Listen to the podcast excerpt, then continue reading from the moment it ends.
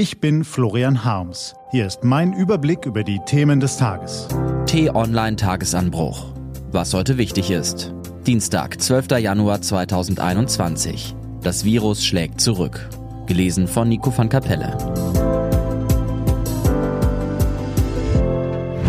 Was war? Geschichte wiederholt sich nicht. Das ist eine tröstliche Erkenntnis, wenn man bedenkt, dass vor einem Jahr der erste Corona-Tote zu beklagen war und die Seuche inzwischen fast zwei Millionen Opfer gefordert hat. Endlich haben wir jetzt eine Waffe gegen das Virus, mit jedem Geimpften wird sie schärfer. Doch das Virus windet sich, es mutiert, es versucht sich unserem Schlag zu entziehen. Wer garantiert uns, dass uns der Sieg wirklich gelingt? Wer verhindert, dass ein resistenter Erreger den Impfschutz austrickst und sich die Geschichte am Ende doch wiederholt? Viren mutieren ständig, dagegen kann man nichts machen. Sie vervielfältigen sich ununterbrochen und verändern die Buchstabensuppe ihres Erbguts. Diese Veränderungen verlaufen meistens folgenlos, bis das Virus irgendwann einen würdigen Gegner bekommt und sich richtig anstrengen muss.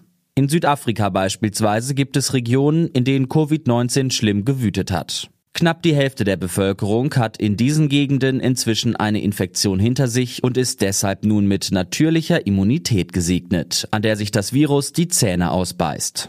Das klingt toll, hat aber einen Haken, denn nun packt die Evolution ihren Werkzeugkasten aus.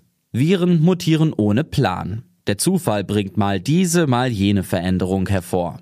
Sofern die kleine Abwandlung das Virus nicht behindert, tritt die neue Variante einfach zu den bestehenden hinzu, gewinnt vielleicht ein wenig an Boden oder verschwindet wieder. Trifft das Virus jedoch auf Menschen, die die Infektion bereits durchgemacht und Immunität erworben haben, erweisen sich einige der zufälligen Veränderungen als nützlich, um sich an der menschlichen Immunabwehr vorbeizumogeln.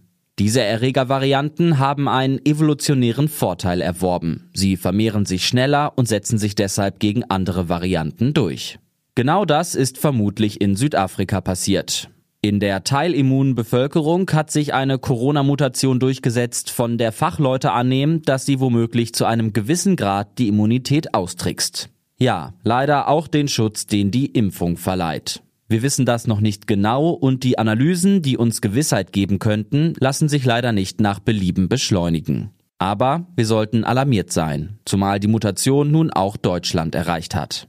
Wenn Sie nun denken, um Himmels willen sind dann bald all die ersehnten Impfstoffe für die Katz, seien Sie beruhigt, sind sie nicht. Im Gegenteil, wir brauchen die Impfungen so schnell wie möglich. Denkbar ist allerdings, dass sie gegen das mutierte Virus nicht mehr ganz so famos wirken, wie wir das bisher gefeiert haben.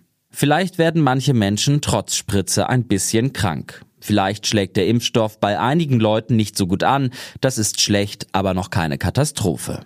Es zeigt allerdings, was wir jetzt dringend brauchen. Disziplin. Auf den ersten Schritt der südafrikanischen Mutante können weitere folgen, bis sich unsere Impfstoffe tatsächlich irgendwann als nutzlos erweisen. Das Virus mutiert allerdings nur dann, wenn es sich fleißig vervielfältigen kann. Umgekehrt bedeutet das, harte Gegenmaßnahmen, niedrige Inzidenz, wenige Infektionen nehmen dem Virus die Chance, per Versuch und Irrtum neue, noch fiesere Eigenschaften auszubrüten. Es gibt viele gute Gründe, einen Inzidenzwert von 0,0 anzustreben.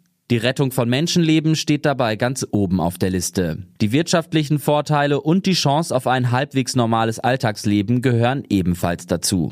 Diese Strategie hilft aber auch, die Viren beim Mutieren zu blockieren. Damit Covid-19 unseren Impfkünsten nicht kurz vor knapp entwischt und die Geschichte sich wiederholt. Was steht an? Die T-Online-Redaktion blickt für Sie heute unter anderem auf diese Themen.